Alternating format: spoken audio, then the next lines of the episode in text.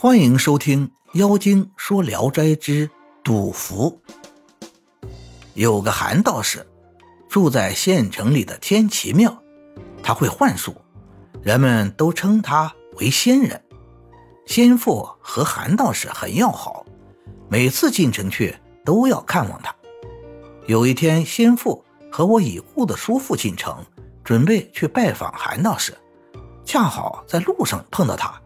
韩道士把钥匙交给他们两人，说：“请你们先去开门坐一会儿，我马上就回去。”他们按道士说的来到庙里，开锁进门一看，韩道士已经坐在屋里了。这样的奇事真是太多了。原先我有个本家，嗜好赌博，经先父介绍认识了韩道士。当时大佛寺来了一个和尚。专是赌博，而且赌注很大。我那个本家听到后非常高兴，带上家里所有的钱去赌，却输了个干干净净。本家不甘心，典当的房子田产又去了，一夜间又输了个精光。那本家心情忧闷，路过天齐庙，顺便去拜访韩道士。韩道士见他神情惨淡。语无伦次，就问他怎么了。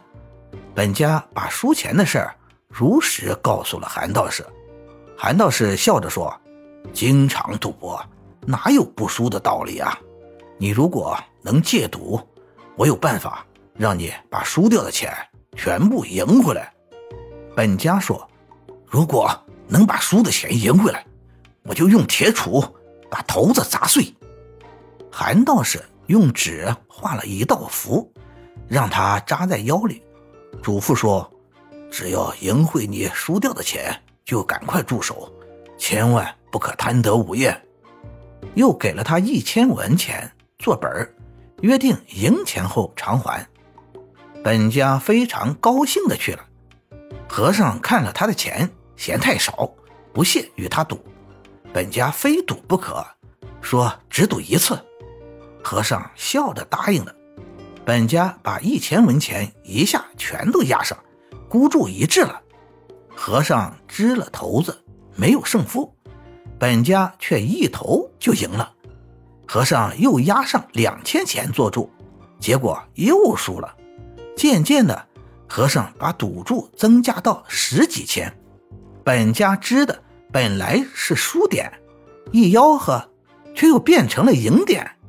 就这样，很快就把以前输掉的钱全部赢了回来。他暗想，如果再赢几千，那就更好了。于是又赌起来，但手气却越来越坏。本家觉得奇怪，起来看看腰带上，原来纸符已经没有了。他大吃一惊，立刻作罢，拿着赢回来的钱回到了庙里。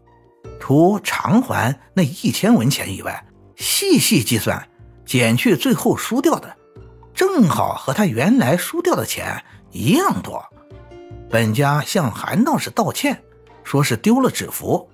韩道士笑着说：“符已经在我这里了，一再嘱咐你不要贪得无厌，而你不听我的话，所以我就把纸符拿回来了。”感谢您的收听，您的支持是我持续创作的最大动力。如果喜欢，请点击关注订阅。朋友们，我们下期再见。